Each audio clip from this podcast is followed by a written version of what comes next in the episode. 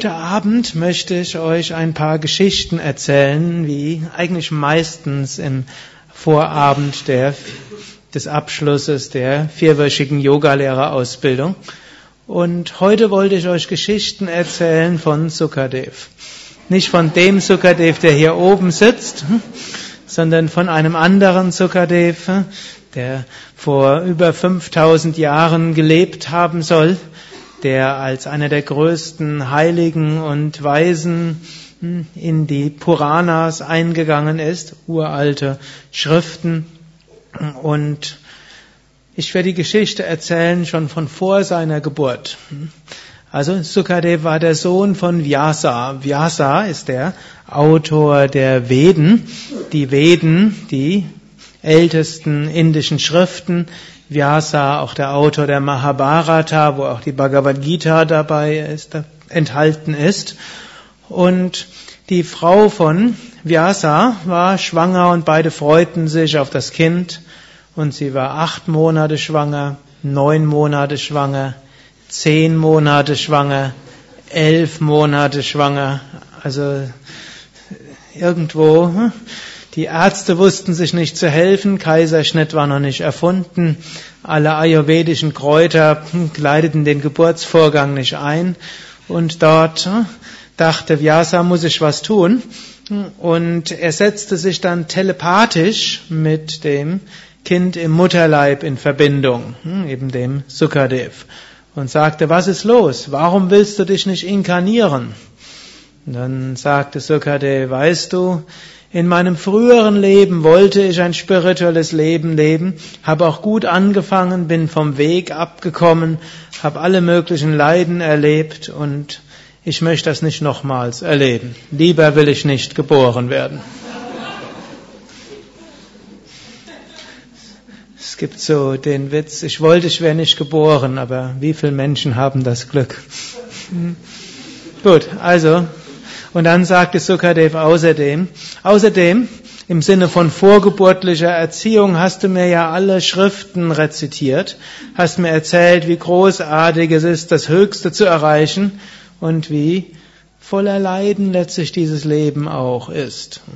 Ihr müsst wissen, heute in der heutigen Spiritualität versuchen wir immer das Freudevolles zu betonen, das Herz öffnen, das Wunderbare und so weiter. Hm? Passt irgendwo mehr in die Zeit. Aber es gibt auch den anderen Ansatz, der mehr Vairagya betont, mehr Viveka, also Verhaftungslosigkeit und Entsagung. Und der letztlich erkennt, alles was einen Anfang hat, hat ein Ende. Alles, was wir jetzt mögen, mögen wir später nicht. Letztlich alle Wünsche sind Ursachen von Leiden. War mein Wunsch und wir bekommen ihn nicht, Konsequenz typischerweise Leiden. Wir haben einen Wunsch, er wird erfüllt, die Erfüllung des Wunsches verschwindet, Konsequenz, noch mehr Leiden. Wir haben einen Wunsch, der Wunsch erfüllt sich, er bleibt, das Objekt des Wunsches bleibt mit uns, Konsequenz ist allergrößtes Leiden, denn wir erkennen, die Illusion geht verloren, dass man glücklich wäre, wenn der Wunsch erfüllt wäre. Wir suchen wieder nach etwas Neuem. Und so gibt es Schriften, die das über viele Seiten erklären, dass wir uns eben nicht verhaften und dort nicht festhalten in dem, was dort ist, sondern dass wir stattdessen nach dem Höchsten streben. Und solche Geschichten hatte der Vyasa auch dem Sukadev äh, erzählt. Also, wenn man schwanger ist, gibt es eigentlich nichts Großartigeres, als in einen Ashram zu gehen, in den Satsang zu gehen, dort in der spirituellen Schwingung zu sein und zu so vielen Satsangs wie möglich zu gehen und spirituelle Bücher zu hören. Gut, allerdings in diesem Fall hatte das unvorhergesehene Konsequenzen. Dann sagte der Vyasa, aber Sukadev, das kannst du deiner Mutter nicht antun. Die will auch mal wieder so durch die Gegend gehen, ohne einen großen Bauch dort durch die Gegend zu schieben sagte Sukadev, okay, Krishna ist ja inkarniert, geh bitte zu Krishna. Und wenn Krishna sagt, was ich machen muss, um in diesem Leben eben stets zum Unendlichen zu kommen und in diesem Leben nicht in Verhaftung und Selbstsucht und Egoismus und Gier hinein zu versinken und wieder anderen Menschen und anderen Wesen zu schaden, was ich ja in diesem Leben vermeiden will. Wenn Krishna mir sagt, wie ich das machen soll, dann werde ich wieder inkarniert. Gut, Vyasa so schnell wie möglich zu Krishna gegangen, war durchaus eine Weile Weg. Dann sagt der Krishna, die erzählt ihm die Geschichte, er sagt, lachte Krishna und sagte, sag Sukadev, er soll stets den Namen Gottes im Mund tragen. Er soll immer ein Mantra wiederholen. Wann immer er sich unsicher ist, wann immer er merkt, dass es irgendwo vielleicht etwas gäbe, wo er auf die schiefe Bahn gerät, soll er den, das Mantra wiederholen. Und äh, versprich ihm auch, dass du ihn sehr früh in alle spirituelle Praktiken einweist. Und ich kann ihm sagen, wenn er sich so daran hält, wird er in diesem Leben die volle Verwirklichung erreichen. Gut, mit dieser Versicherung von Krishna ging Vyasa frohen Herzens zurück.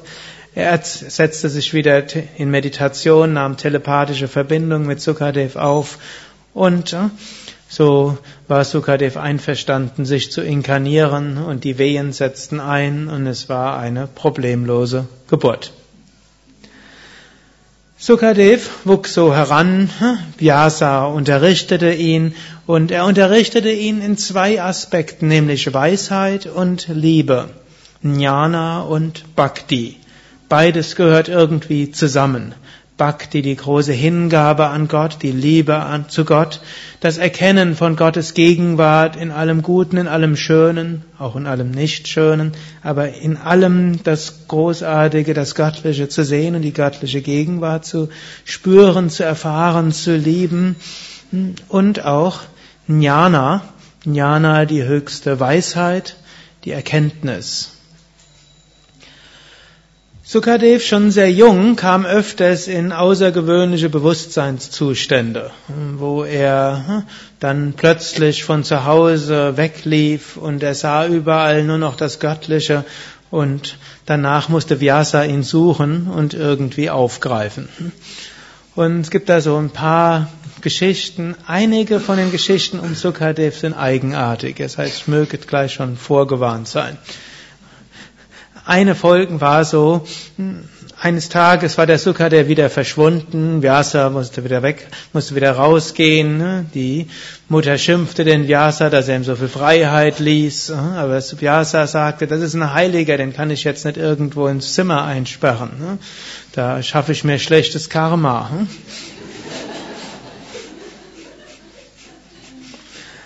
Gut, und so musste, war immer, war immer Vyasa an der Reihe, dem Sukadev nachzurennen.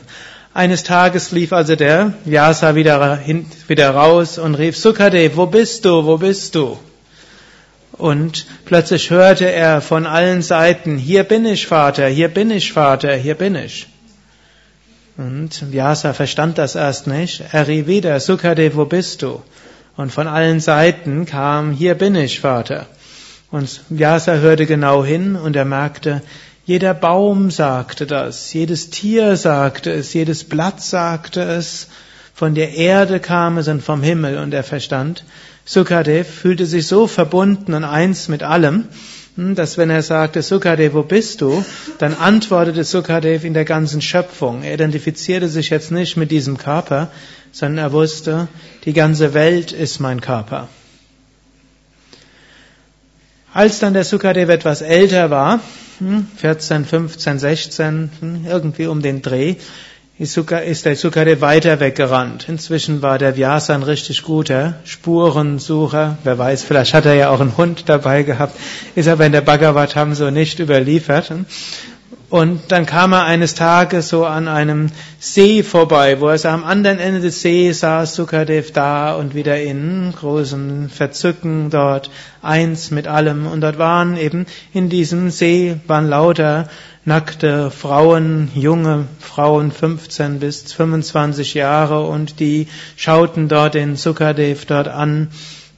Und dann sahen sie, wie der Vyasa kam, und sofort zogen sie schnell ihre Kleider an und bedeckten sich. Dann sagte der Vyasa, wenn der, vorher der Sukadev war da, das habt ihr euch nicht bedeckt. Aber jetzt ich, alter Mann, ich komme dorthin. Und dann sagten, siehst du, du siehst in uns junge Frauen. Sukadev hat das nicht getan. Er hat nur einfach das eine allumfassende göttliche Selbst gesehen. Und so gab es dort keinen Grund. Ob wir jetzt nackt sind oder bekleidet, das ist alles eins für ihn. Schließlich, als Sukadev so fast so um 18 war, kam der Vyasa, kam der Sukadev zum Vyasa und sagte, oh Vater, ich habe zwar immer wieder höhere Erfahrungen, Samadhi-Erfahrungen, und ich verstehe die ganzen Schriften, die du mich gelehrt hast, aber das höchste Selbst, das habe ich noch nicht erfahren. Bitte Vater, zeige mir den Weg zum Nirvikalpa Samadhi. Da sagte Vyasa ihm, Sukadev, du bist mein Sohn, ich habe dir alles gesagt, was ich sagen konnte, aber dein wirklicher Guru, dein Satguru, der werde ich nicht sein. Das wird Janaka sein. Sukadev sagte, Janaka? Das ist doch der König eines Königreiches. Ja, der König von Videha. Und ein König soll mein Guru sein? Wie ist das möglich? Hm, sagte Vyasa, Selbstverwirklichung ist in allen Umständen möglich. Ich bin verheiratet, wir sind zusammen hier in einer Einsiedelei. Du bist, du hast mehr eine Neigung zum Asketen, zum Mönch. Der Janaka hat regiert ein ganzes Königreich. Egal in welchen Umständen man ist, die Selbstverwirklichung, das höchste Bewusstsein kann jeder bekommen. Ob man jetzt sehr praktisch veranlagt ist, wie der Janaka, der ein blühendes, wirtschaftlich prosperierendes, wohlorganisiertes Königreich hat, oder ebenso wie du sorglos durch den Wald gehend identifizieren mit jeder Kreatur. Und ich bin sicher, angenommen, du würdest dich verlaufen, dann würden die Tiere selbst dir das die Nahrung bringen. Und Sukade verstand das zunächst nicht. Und dann sagte Vyasa, ich erzähle dir die Geschichte von, ich erzähle dir ein paar Geschichten von Janaka. Als Janaka das Königreich schon geerbt hatte, entschied er sich, er will zu Ashtavakra in die Lehre gehen. Ashtavakra, einer der ganz großen Meister. Von ihm gibt's auch eine Schrift, die Ashtavakra Gita, eine Jnana-Yoga-Schrift der Einheit. Und Janaka ging zu ihm in die Lehre, in den Ashram, nicht nur ein paar Tage oder Wochen, sondern so ein bisschen länger. Natürlich auch nicht zu lang, denn er musste ja nachher sich wieder um das Königreich kümmern. Und am Ende von einer Lehrzeit ist es üblich, dass man dem Lehrer ein Geschenk gibt. Und der Janaka wusste, der Ashtavakra, der war so entsagt, der brauchte eigentlich nichts. Und außerdem war sein Ruhm so groß, dass er viele Schüler hatte und die Schüler gaben ihm nachher reiche Gaben. Der Ashtavakra hatte zwei Hütten, eine kleine und eine große. In der kleinen Hütte wohnte er selbst und in der großen Hütte, dort wurden alle Gaben reingetan. Und dann, wenn irgendwelche Menschen kamen und nichts hatten, dann hat der Ashtavakra ihnen gesagt, geht dort rein und bedient euch. Und so wusste der Janaka hm, nicht, was er ihm geben sollte. Sagte der Janaka dem Ashtavakra, ich würde dir gerne etwas geben, aber ich weiß nicht was. Egal was du willst, ich werde es dir geben. Der Ashtavakra schaut ihn etwas schräg an Ashtavakra heißt auch wörtlich achtfach gekrümmt. Der war ein Schwerbehinderter gewesen, also mit schweren Fällen von Skoliose und verkrümmelten Armen und Beine, also an acht Stellen schwer verkrümmt. Eben auch ein Zeichen, auch als Behinderter kann man sehr wohl die Selbstverwirklichung erreichen. Und also er schaute ihn noch etwas schräger an als sonst und sagte ihm, hm, Wirklich, egal was ich will? Janaka, der wusste, da war Unheil im Verzug, schluckte und sagte, das Wort eines Königs gilt. Was auch immer du willst, ich werd's dir geben, sagte Ashtavakra. Wirklich? Janaka sagte ganz sicher. Okay, dann gib mir dein Königreich. Und der Janaka schaute ganz baff, sagte Ashtavakra, ja, also hier sind meine anderen Schüler, die können alle gut schreiben, hier ist Pergament und hier unterschreibst du jetzt deine Abdankungsurkunde und überschreibst das Königreich an mich. Janaka war etwas sprachlos, aber hatte ja gelernt, Aham Brahmasmi, ich bin Brahman, Sarvam Kalvidam Brahman, alles ist wahrhaftig, dieses Brahman. Und so wusste er, es war letztlich, soll das heißen, ich bin das unendliche Bewusstsein überall, ob König oder nicht König. Gut, dann bin ich eben nicht König. Also nach dem ersten Schock dachte er, okay, macht, wahrscheinlich ein großer Segen für mich, dass ich jetzt nicht dieser König sein muss und stattdessen hm, als Wanderaspirant durch die Gegend gehen kann. Gut, und der Abdankungsurkunde wurde unterzeichnet, mit Siegelring unterzeichnet. Den Siegelring bekam der Ashtavakra auch. Die drei unterschrieben auch noch als Zeugen. Und dann sagte der Ashtavakra, okay, hm, jetzt kannst du gehen und der Janaka ging von dannen. So schnell kann man sein Königreich verlieren. Als der Janaka schon ein gutes Schritt zurück war, ein gutes Stück weg war, rief der Ashtavakra sehr laut und mit seinen yogischen Kräften hat er eben eine laute Stimme, sagte, Om Namo Narayanaya, Janaka, komm bitte nochmal zurück. Und der Janaka kam zurück, neugierig, was jetzt noch auf ihn warten würde. Und dann sagte Ashtavakra, weißt du, ich habe ja keine Ahnung, wie man so ein Königreich regiert. Ich setze dich jetzt zum Regenten ein. Und zwar so, dass du so tust, als ob du der König bist. Du wirst nicht sagen, dass mir das Königreich gehört, aber hier habe ich deine Abdankungsurkunde, hier habe ich den Siegelring, hier sind meine Zeugen, das ist mein Königreich. Du regierst jetzt das Königreich, als ob es mein, als ob es dein Königreich wäre und du erzählst niemandem davon und ihr drei, ihr versprecht mir auch, niemandem etwas davon zu sagen, aber äh, im Hintergrund weißt du, es ist nicht dein Königreich. Und somit dieser Einstellung konnte Janaka das Königreich regieren. Er wusste, jeden Moment konnte der Ashtavakra auftauchen und das Königreich zurückfordern. Und gerade in den ersten Jahren, so alle drei Monate, kam der Ashtavakra auch vorbei mit so einer Schriftrolle und sagte Om Namo Narayana, sagte nichts weiter und ging dann einfach weiter. So lernte Janaka das Königreich zu regieren. Hm, das ist jetzt die Geschichte von Janaka, aber es ist auch unsere Geschichte. Hm?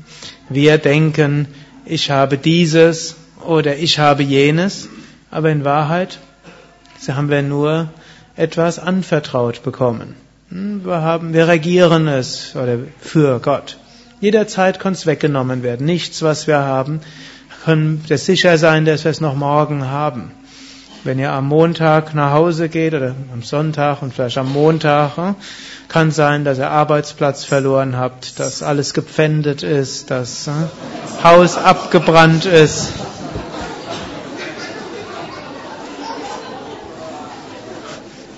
Es kann sein, dass es in 30 Sekunden hier ein Erdbeben gibt. Es hat zwar jetzt in der Gegend hier schon seit Jahrmillionen keine Erdbeben mehr gegeben, aber es ist nur ein paar Jahrtausende her, dass es irgendwo in der Eifel irgendwelche Vulkanausbrüche gab. Könnte es auch geben. Die können so stark sein, dass dann hier die Asche auf den Kopf fällt und dass wir dann alle Mantra singend in andere Dimensionen eingehen. Also all das kann passieren. Jeden Moment. Das sollte nicht heißen, dass wir deshalb verantwortungslos sein sollen. Hm? Wir soll, so wie Janaka, der Mensch, der, der ihm der wertvollste war, sein Guru, dem gehört das Königreich. Und für den wird man natürlich das Beste machen. Angenommen, eure liebste Freundin versagt, ich fahre jetzt drei Monate in Urlaub, könntest du dich um meine Blumen und Pflanzen kümmern. Hm? Und hm, wenn wir uns, wenn wir das versprechen, werden wir es selbstverständlich machen und wir werden uns darum kümmern und alles tun, dass die wirklich gut aussehen. Und so ähnlich auch Gott, der der wertvollste überhaupt ist, unser bester Freund, der hat uns einiges anvertraut. Und so kümmern wir uns darum, so gut wie wir können. Die zweite Geschichte von Janaka war, wenn jetzt fast mehr Geschichten von Janaka als von Sukadev, hm? aber der Vyasa erzählt ja die Geschichten dem Sukadev. Hm? Zweite Geschichte war die, es war, wurde bekannt, dass Janaka ein großer Weiser und gleichzeitig ein großer König war. Und dann gab es so einige Pandits, die konnten das nicht glauben. Die dachten, und die Brahmanen, die Priester, sie dachten, ja, der Janaka hat hier so einen großen Ruf als großer Heiliger, aber ja, eigentlich ist er hm, ja einfach ein König. Hm. Und hm, sie sagten, ja, gab öfters Gerüchte. Und der Janaka hörte das und er lächelte und er dachte, er muss ihnen auch mal etwas lehren. Also als Aufgabe als spiritueller Meister ist es auch, anderen spirituellen Aspiranten auch mal etwas zu lehren. Und er lud sie alle ein zu einem großen Festessen. Und jetzt, wenn Brahmanen, Pandits dort kommen, vorm Essen machen die auch Achmanyam. Die Teilnehmer der Meditationslehrerausbildung haben das heute auch geübt. Das sieht dann so aus, äh, Om Keshavaya Namaha. Und während man so das äh, Wasser dann schluckt, dann muss man etwas zur Decke hinschauen und dann sahen die, dass oberhalb von ihrem Sitz ein Schwert befestigt war. Und zwar oberhalb von jedem Einzelnen ein Schwert und das hing an einem seidenen Faden. Jetzt gab es ein kleines Problem. Sie hatten jetzt die Mantras für den Beginn des Essens schon gesprochen. Und jetzt aufzustehen, ohne zu essen, nachdem man diese Mantras gesprochen hatte, das geht nicht. Dann geht man Papas ein, Sünden. Und gilt es zu vermeiden.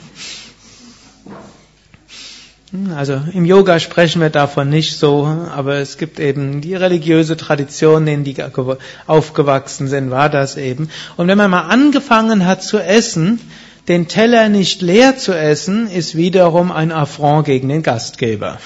Also mussten sie erstens anfangen zu essen und zweitens durften sie nicht aufhören zu essen, bis der Teller leer war. Und ein guter Gastgeber, der gibt immer wieder nach. Und so aßen die möglichst schnell, weil sie immer dachten, jeden Moment könnte dieses Schwert auf mich runterfallen. Und so waren dann, gab dann hm, zehn Gänge Menü. Und als das zehn Gänge Menü zu Ende war, dann rief der Janaka sie zu, und habt ihr gut gespeist? Sagen sie, ja, war, war alles in Ordnung. War irgendwas nicht in Ordnung? Und dann fragten, war alles okay. Und der Janaka, der nicht mit ihnen zusammen gegessen hatte, denn Janaka war ja nur Kshatriya und das andere waren Brahmanen, hm, der fragte sie dann, ja, was gab's denn bei euch zum Essen überhaupt? Großes Schweigen. Ja, was ist los? Soll ich doch den Koch holen lassen, dass, er, dass ich ihm nochmal was erzähle, war ja besser. Und war, welche Speise hat euch dann am besten geschmeckt? Großes Schweigen. Welche hat euch nicht geschmeckt? Großes Schweigen. Schließlich der Jüngste unter den Pandits sagte, oh Janaka, du weißt, warum wir nicht antworten. Über uns hing dieses Schwert. Wir haben nur an das Schwert gedacht und wussten, in jedem Moment kann unser Vergnügen zu Ende sein. Dann lächelte Janaka, wisst ihr, so ist es ja ständig. Dieses Schwert hängt ständig über uns. In jedem Moment kann dieses Schwert herunterfallen und unser Leben wegnehmen. Halte das stets im Hinterkopf, dann könnt ihr die großartigsten Speisen essen oder auch die primitivsten Bettelgaben genießen. Ihr könnt in, in großem Stil etwas machen, ihr könnt im kleinen Stil etwas machen, ihr könnt für viele da sein, es kann jeder Moment zu Ende sein, von einer Sekunde auf die andere. Körperliche Gesundheit heute, morgen kann sie vorbei sein. Und auch wenn wir Yoga üben und vielleicht dadurch die Gesundheit ein bisschen länger halten, trotzdem, hm, Körper ist hm, Gegenstand von unbestimmter Mietdauer. Und wir können ihn jederzeit, wir können ihn nicht ausgetauscht bekommen. Und nicht nur Mietdauer, es ist keine Garantie für seine Eigenschaften, die da sind.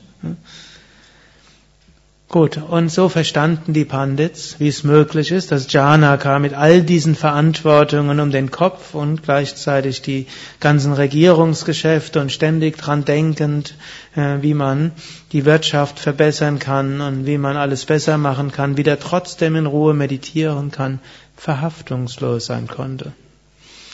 Und eines Tages war Janaka in seinem Palast und dort kam ein anderer Pandit und er sagte, ich habe gehört, du wärst nicht nur ein guter König, du wärst auch ein großer Weiser, Heiliger, Selbstverwirklichter und ein großer Gelehrter noch dazu. Es gibt dort eine Schrift, aus der kann ich einige Passagen nicht verstehen und könntest du mir das bitte erklären? Aber was wichtig ist, damit wir sollten nicht gestört werden. Solange wir jetzt darüber sprechen, sollte die Debatte nicht unterbrochen werden. Sagte Janaka, okay, mein Königreich ist gut regiert, ich kann mir ein paar Stunden frei nehmen und alle wissen, was sie zu tun haben. Gut, nach äh, einigen, nach einer halben Stunde kam plötzlich ein Bote hinein und sagte, Janaka, der Feind hat hat die Grenzen überschritten und ist am Einwandern, sagte Janaka. Die Generäle wissen, was sie zu tun haben. Ich bin dort nicht von Nutzen. Lass mich weiter über diese großartige Schrift sprechen. Gut, und sie diskutierten weiter, kam der Nächste und sagte, unser Heer hat ob der Größe des gegnerischen Heeres sofort die Waffen gestreckt und äh, ist vollständig gefangen genommen worden. Sagte Janaka, umso besser, ist keiner gestorben. Hm? Lasst uns, lass mich jetzt weiter über die großartige Schrift sprechen. Gut, hm? kam der nächste Bote, der Feind hm, kommt weiter, er wird in die Stadt, will in die Stadt reingehen. Sagte Janaka, der Stadtkommandant weiß, was er zu tun hat, ich könnte nur seine Fähigkeiten stören. Ich will weiter über diese großartige Schrift sprechen. Und dann kam plötzlich so ein Geruch und dann sagte jemand, der Palast brennt. Sagte Janaka, wir können unsere Diskussion fortsetzen, während wir jetzt den Palast verlassen. Und sie verließen den Palast und diskutierten weiter. Der andere war am Zittern. Janaka blieb vollkommen ruhig. Und plötzlich rannte der andere zurück in den Palast, wo schon Feuer war und kam dann zurück und sagte, entschuldige, ich habe meinen Bettelnapf vergessen gehabt. Und dann lachte der Janaka und sagte, und dieser Bettelnapf war dir wichtiger als unsere Diskussion über Brahman. Gut, die Geschichte hat natürlich auch ein Happy End, denn also wie der gegnerische König gehört hatte, mit welcher Gleichmut der Janaka dort war, und wie tief spirituell er war. Dort äh, wurde er von Reue erfüllt und er gab dem Janaka das ganze Königreich äh, wieder zurück. Plus, äh, sie schlossen einen Friedensvertrag, einen Freundschaftsvertrag und so gab es keine Kriege mehr zwischen den beiden Ländern. Gut, so verstand Sukadev das Janaka dass an dem Janaka was dran sein konnte. So ging also Sukadev dorthin und obgleich Sukadev noch jung war und obgleich er eben hm, entweder war er gar nicht bekleidet oder irgendwelch so ein einfaches Tuch hatte er um und so eigentlich kaum irgendwelchen Eindruck schindete von seinem Äußeren her, war aber sein Ruhm durchaus schon bekannt. Erstens Vyasa galt als der größte Weise seiner Zeit und sein Sohn schon allein dadurch, aber es hieß, waren auch Geschichten bekannt von Sukadev. Und so kam er dann an den Palast, der Janaka wusste, Sukadev würde kommen, aber er hatte eine Anweisung gegeben. Der Sukadev sollte nicht in den Palast reingehen können, sondern sieben Tage lang sollte er draußen warten. Also Sukadev klopfte und sagte Om Namo Narayanaya. ich möchte zu Janaka kommen. Mein Vater hat mir gesagt, er würde mich unterweisen. Ich bin gekommen, sein Schüler und sein Diener zu sein. Und so wie er das gesagt hatte, schlossen die Dienstboten die Türe und die Fenster und sagten gar nichts. Gut. Sukadev hatte von seinem Vater gesagt bekommen, er sollte dort am Tor anklopfen und warten. Also wartete er. Und er wartete einen Tag, zwei Tage, drei Tage. Irgendjemand stellte ihm dann irgendwas Wasser hin, dass er nicht verdursten wurde, aber nichts zu essen, gar nichts. Vier Tage, fünf Tage, sechs Tage, sieben Tage. Gut, Sukadev war es gewohnt zu meditieren, Asanas und Pranayama zu machen. Jetzt hatte er viel Zeit. Hm? Niemand, der ihn für irgendwas störte. Hm? Er blieb einfach da. Hm? Nach sieben Tagen wurde das Tor geöffnet mit Fanfaren und Musikern und Sukadev wurde mit Girlanden überhäuft und äh, bekam Kleidung und irgendjemand, während er reinging, massierte seine Schultern, Schulter-Abhyanga-Massage und jemand, dann musste er sich hinsetzen und bekam noch Mukhabhyanga und Shirabhyanga. Hm? Er ließ alles mit sich geschehen. Hm? Dann kam ein großes Festessen. Sicherlich nicht die geschickteste Weise, ein Fasten zu brechen, aber so geht halt die Geschichte. Sukadev lehnte nichts ab, überaß sich auch nicht, so, er aß etwas. Hm? Als Asket war es ihm erlaubt, nicht alles zu essen. Das war ein Vorteil gegenüber den Pandits, die mussten alles zu Ende essen. Und so war, blieb er vollkommen gleichmütig.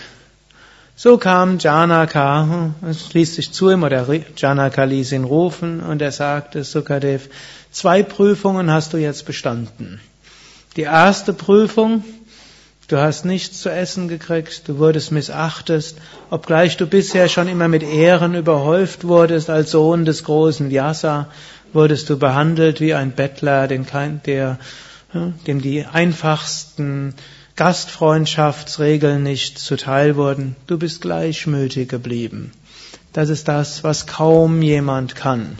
Gleichmütig zu bleiben, wenn er geschmäht wird und wenn er missachtet wird, nicht beachtet wird. Noch schlimmer, wenn jemand mal nichts zu essen kriegt. Wenn hier mal das Essen nicht ausreicht hier im Haus, dann wird es immer schwierig.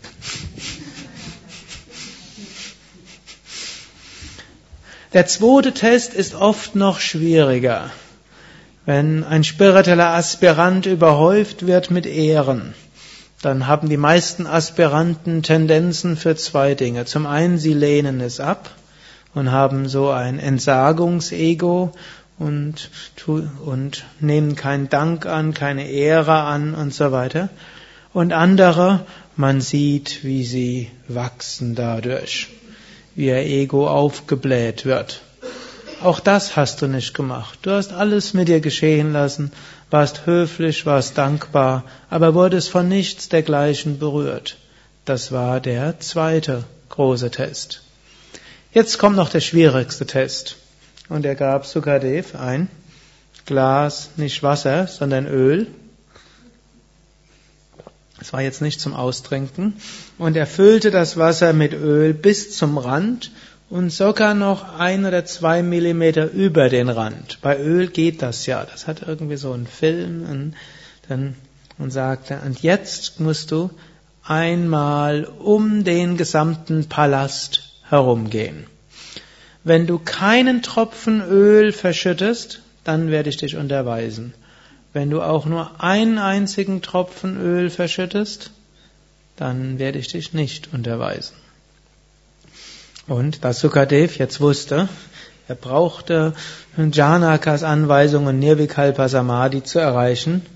So hm, schaute er auf dieses Glas und er ging um den Palast herum. Und Janaka hatte natürlich einiges schon vorbereitet.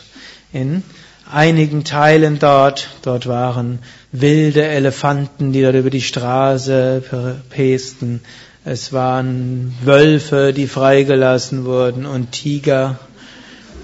Dann in einem anderen Teil wurden wilde Gestalten dort, hm, die betrunken aussahen, gestikulierten und Schwerter in der Hand hatten. Dann war es wie so eine Art Jahrmarkt, hm, wo laute Trommler und Trompeter da waren, die wunderbarsten Essensgerüche dort waren. Dann ging es weiter, da waren hm, barbusige Tänzerinnen. Und dann war eine Weile gar nichts und dann zwischendurch war es Sumpf und danach war es heiß und kalt. Also alles war dort. Und äh, Sukadev ging dort durch, ohne ein Tropfen zu verschütten. Und Janaka sagte, die Probe hast du auch bestanden. Wie hast du das geschafft? Sagte Sukadev, ich habe nur an drei Dinge gedacht. Erstens, das Glas mit dem Öl. Zweitens, an das Ziel, wo ich hinkommen will. Und drittens, den nächsten Schritt. Und so sagte Janaka, genau das sollte die Lehre sein. Halte deinen Geist stets bei Gott. So vollständig bei Gott, dass es wenn du einen Moment die Achtsamkeit wegnehmen würdest, dann würdest du das Höchste nicht erreichen. Als zweites, halte deinen Geist bei dem höchsten Ziel. Und dieses Ziel ist zwar auch Gott, aber es ist die Verwirklichung, die Einheit ist Samadhi. Und dann achte auf den nächsten Schritt. Das sind drei Dinge, hm, an die wir denken können. Gott, die Selbstverwirklichung und den nächsten Schritt dorthin. Dann lehrte Janaka den Sukadev und so erreichte Sukadev die höchste Verwirklichung. एवं तत्सत्